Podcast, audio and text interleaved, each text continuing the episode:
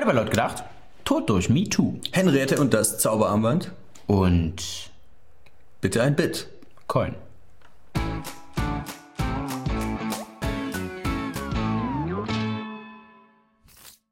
Das Time Magazine hat die Person des Jahres gekürt. Mit der Ernennung zur Person des Jahres sollen Leute ausgezeichnet werden, die nach Ansicht der Redaktion die Welt verändert haben. Zum Guten oder zum Schlechten. Ja, 2017 wurden dann die Gossip Girls zur Person des Jahres gewählt. Und zwar vertreten durch die Kampagne Hashtag MeToo. Ein Hashtag, der sich seit 2017 in den sozialen Netzwerken verbreitet. 2017, das Jahr der Hashtags. It's okay to be white, Me Too, Bad for Away Fans. Aber worum ging es eigentlich bei Me Too? Die MeToo-Kampagne versucht die Öffentlichkeit darauf aufmerksam zu machen, wie weit sexuelle Belästigung und sexuelle Gewalt in unserer Gesellschaft verbreitet sei. Und hierzu wurden dann teils wahre, aber auch teils erfundene Geschichten verbreitet. Jeder Beitrag der MeToo-Kampagne in den sozialen Netzwerken war eine Anklage. Und eine Verteidigung, die hat es nie gegeben. Die Unschuldsvermutung, die wurde einfach ausgesetzt. Ja, die Meute will Köpfe rollen sehen. Und Köpfe rollten. Zahlreiche Köpfe. Und so kam es dann, dass die Geschichte völlig neu geschrieben werden musste. Zumindest die Geschichte von Hollywood.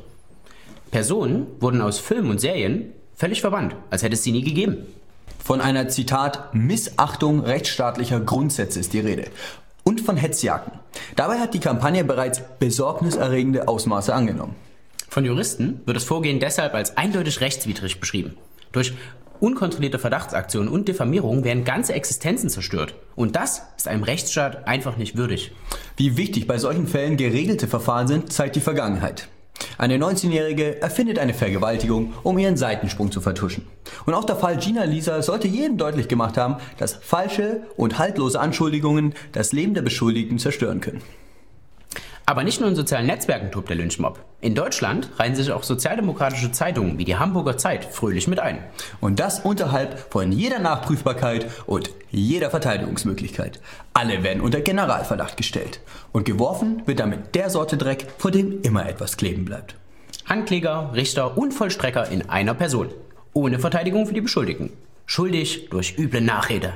Dabei ist dieses Thema viel zu wichtig, um es irgendwelchen abgestürzten C-Promis wie Gina Lisa Lofing und den anderen Aufmerksamkeitshuren zu überlassen. Fälle von sexueller Belästigung sind ein klarer Fall für die Gerichte und nicht für die sozialen Netzwerke oder den Illustrierten.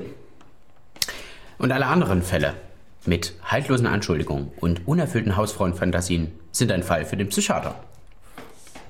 Bei einer bundesweiten Befragung im September 2017 äußerten sich 87 Prozent für ein Weiter so. 87% der Befragten wollen, dass Diebstähle weiterhin ungeahndet bleiben. 87% der Befragten wollen darüber hinaus nicht mehr allein in der Stadt joggen. Und 87% der Befragten trinken ihren Glühwein lieber hinter Islambrechern. Und um diese 87% daran zu erinnern, warum diese Betonblöcke überhaupt aufgestellt wurden, hat man die Gründe dann auf den Straßensperren geschrieben.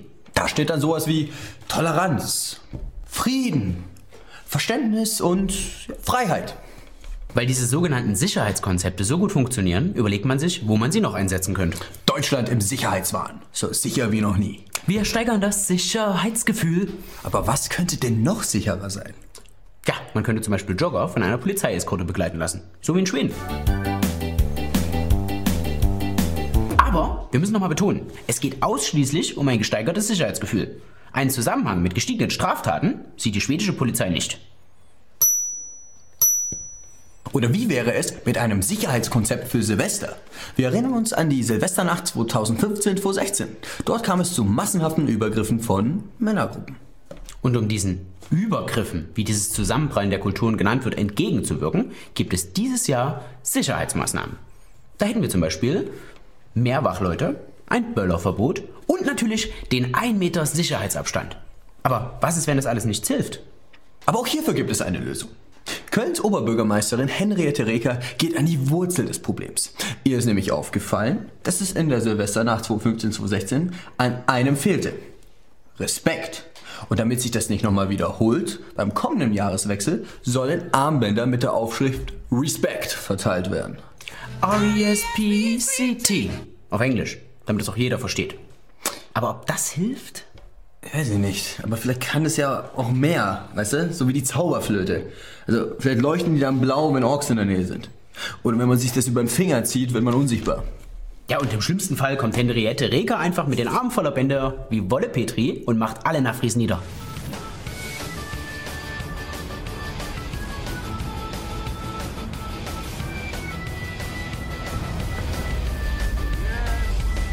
Der Bitcoin-Kurs kennt in den letzten Tagen und Wochen nur noch eine Richtung.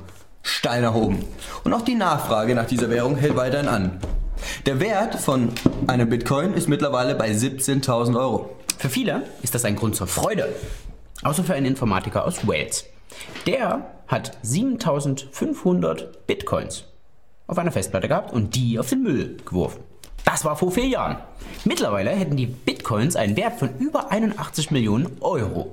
Verständlich, dass der Typ am liebsten die Mülldeponie umgraben würde. Die Stadtverwaltung stellt sich aktuell aber noch quer. Besser steht da der bulgarische Staat da. Das Finanzministerium besitzt über 210.000 Bitcoins, was ca. 3,3 Milliarden Euro entspricht, was ca. 20% der Haushaltsschulden von Bulgarien entspricht. Die Bitcoins wurden übrigens bei einem Schlag gegen die organisierte Kriminalität beschlagnahmt. Jetzt kann man die aber nicht einfach so verkaufen. Weil wenn man so viele Bitcoins in so kurzer Zeit verkaufen würde, würde das zu einem dramatischen Kurseinbruch führen. Ja, für Bulgarien ist das natürlich eine unangenehme Situation. Sie besitzen so viel von dieser Kryptowährung, dass sie drauf sitzen bleiben. Ein Gewinner haben solche Kryptowährungen wie Bitcoin aber schon. Die Stromerzeuger. Denn zur Herstellung von Bitcoins braucht man urviel Energie. Und zwar so urviel, dass die globale Energiewende bedroht ist.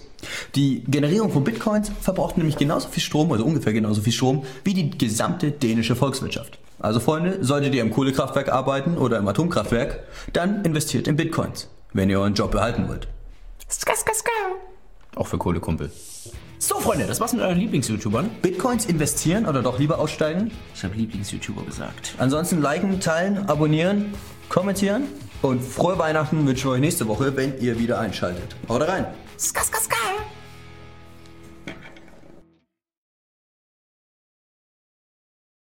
Hier, Philipp, komm auf hier, komm. Wir haben neu was bekommen hier. Mann, Alter, Mix My Beard Oil hat uns Snooze zukommen lassen. Und zweimal Bartöl für mein Bart und seine Glatze.